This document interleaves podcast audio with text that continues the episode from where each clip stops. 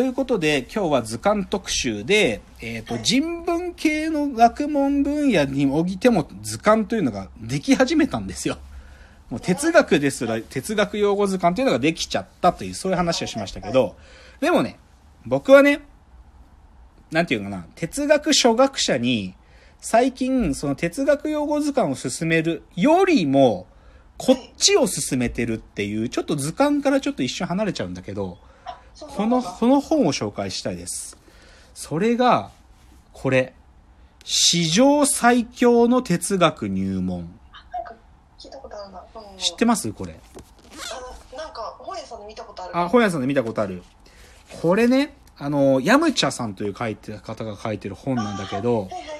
まあ、この人の問題意識は、なん、まあ、さっき僕が言った通り、なんで哲学ってこんなに入門書が多いのかと。で、でもなんか読んでも全くこう自分のものにならないと。どうやったら哲学というのは自分のものになる、わかるものがかあるのかって言った時に、はいこの人の結論は、は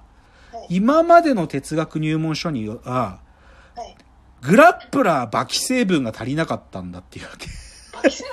バキ。グラップラーバキ成分が足りなかったんだと。どういうことか。つまり、バキというのは地下闘技場で、その分野の最強の奴らが出てくるわけよ。で、その煽り文句で、要は、そのもう、男立ち、もう、ヤクザの世界の荒くれ者、は、花山薫とか、中国4000年の最強、レッツ海洋とか言うわけじゃない。それと同じで、つまりこれもう、その最初の目に書いたけど、神殺しは生きていたさらなる研鑽を積み人間狂気が蘇った超人ニーチェだーっていう。他にも、存在の不在、不変を知らしめたいパルメニデス 著作は三部作未完だが、敬礼ならお手のものだナチスの鉄拳ハイデガーだーってこういう感じ。これが、哲学入門書に足りなかったバキ成分だっていうわけ。あれ、まだ他にもあるよ。俺たちは言語学で最強なのではない。哲学で最強なのだ。ご存知、近代言語学の祖、ソシュール こういう感じ。熱帯から人類学者が上陸だ構造主義レヴィストランスっていう。面白いでしょ、これ。儲けたいからここまで来た見えざる手の根拠一切不明アダム・スミスこれですよ。これ。これが哲学の入門書に足りなかったグラップラーバキ成分だというのでヤムチャさんが書かれたこの史上最強の哲学入門。これね、超面白いです。めちゃくちゃ面白い。もうこのグラップラーバキ成分を入れながら、本当に一人一人の哲学者について書いていくんで、こうとにかく面白いんですよ。で、これの、まあ言っちゃうと味を占めたんだろうね。大概ね、こう、売れ、ようまくいった本っていうのは味を占めて続編が出るんですけど、もう一つが、史上最強の哲学入門、東洋の鉄人たちという、東洋哲学編があるんですよ。日本人なんかそう、これはだから孔子だとか孟子ね。まあ、どっちかというと、やっぱりその、イインドて、インド仏教とかも含めるんだけど、でも、孔子仏、ま、だ釈迦とかね。で、まあ、日本人、日本人だとその、親鸞とか、あの、道元とか、そういう日本の、まあ、中国からの仏教を持ってきた人たちの、それはまあ、同じテンションで書かれてるわけ。だから多分僕、これの次のアプローチ、この東東西対決編が出るんじゃねえかと思ってる。でも要はこういうことだよ。でもこれおもろいのよ。面白いんだよ。だからやっぱね、なんか、こういう角度で、うん、やっぱりこう、哲学とかね、なんか、そういうキュレーションするっていうのもし、なんか、こう、見方の角度ですよね。そういうのがあると、やっぱり面白くなるんだよなって思うんですよね。で、じゃあちょっと、まあ、別に今日図鑑なんだけど、図鑑じゃないんだけど、ちょっと僕最近これもう穴がこうで読んでるのが、まあ、僕はやっぱ僕もバキ好きだから、バキの解説本も出てるわけですよね。こういう。これ、ムック本だけど図鑑じゃなくて、バキ大解剖って本が出てて、もう最大トーナメント編と、あの、激突地上最強編っていうのがあって、これを見ると、もうこれはバキの世界で、要はなんでオーガはそんな強いのかとか、なんで列海王はあんなに武器も扱えるのかとか、花山薫はなんであんな、はま花山薫の握力とは何なのかとか、一個一個書いてある。これ超おもろいですよ。だから、これも込みでも、僕はこれももう言っちゃえば哲学書ですからね。バキ大解剖も。そう、もう、し史実に基づいた本なんで。だから、そうだからこれもありますという話ですね。はいで、じゃあ今日、じゃあ最後は少し、なんていうかまあ、だから今日いろいろ紹介してきましたけど、でもなんかこう喋っていくとね、だんだんやっぱり僕の趣味思考っていうか、好きなもの寄っていくと、なんか図鑑からちょっと離陸していくんですよね。なんか、図鑑という体裁を取ってるんだけど、本当はなんかそれはもう図鑑と呼ばないんじゃないかっていうところに行っちゃうんだよね。どういうことかっつうとさ、結局、さっきの史上最強の哲学入門っていうのは、哲学っていうのを俯瞰してみた時に足りないエッセンスはバキ成分だとかさ、なんかその、なんか、キュレーターっていうかさ、集める奴らの主張が入ってっちゃうんだよね。で、でもそれでいいと思うわけ。たさっき今日紹介した、じゃあ、能町みね子さんの雑誌の人格とかさ、イケメン大、イケメン図鑑とか、美大生図鑑っていうのもさ、明らかにいじってるんだよね。その視線だよね。なんか、雑誌をなんかこうちょっとメタ視点で見て人格化して書いちゃうとかさ、イケメンっつうのもう完全になんか褒めそやすものじゃなくて、もう悪意の塊として書く。で、そういうもので、僕、なんか、やっぱ、僕が好きなのはやっぱそっちになってくんだよね。だから、シンプルに、し筋肉マン好きですよ。だから、筋肉マンの超人たちの図鑑は、それはそれで楽しい。けど、やっぱりそこに、なんか、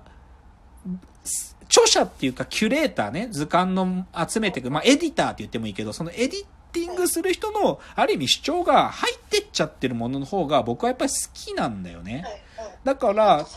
そうそう。だから最後はね、ちょっとだから僕もやっぱりさそういう図鑑、それなりに好き。マニアとは言わないけども、図鑑ファンの一人としては、いつか自分でも図鑑作りたいっすよ。おうーん。で、だけど、なんかそこでのでも問いはさ、どこまでこう、だから、やっぱり僕はそういう主張が入る本を作りたいくなっちゃうから、どこまで俺の人格を押し殺せるだろうかっていうか、なんか、しまあ、そうは言ってもさ、こう、押し付けたいわけじゃないから。やっぱり図鑑っていうのはこう網羅するものだからさ。その、そのものを網羅して、で、それを、でも、なんていうか、見方は提示しながらも、みんながこう、一個一個が、目に留まるところだけ見てくれりゃいいんで、だからそれさ、えそれって主張と人格のんあその図鑑的な博物学的なものとのバランスなんですか？バランスですね。バランス。うんで、バランスだし、かつさ、やっぱりさ、なんていうか、みんなが知ってることを並べ立てたってしょうもないわけじゃない。あそうですねうん。やっぱさ、みんなが知らないとかさ、みんなが思ったことない見方で提示するってことも重要だから、だから、網羅的に客観性もありながらも、新しい見方を提示するっていうところに主張だとか人格が入ると。で、だからよく考えるんですよ。何で作ろうかなとか、何だったら俺が作れるかなとか思ってて。でね、僕ちょっとでも最近ちょっと思ってるのは、なんか、それこそ筋肉マン図鑑みたいに、その創作物の中に現れるキャラクターを集めるとかじゃなくて、その創作物の中で読まれてる図鑑を作るだったらできるかもって思ってんの。つまりね、はい例えば、ロード・オブ・ザ・リングに出てくる、なんかいろんな種族を集めた図鑑を作ったらさ、それはなんていうか、やっぱりロード・オブ・ザ・リングの作品の世界の外から作ってるものじゃない？そうですねじゃなくて、ロード・オブ・ザ・リングの世界の中で、じゃああのエルフたちが読んでる、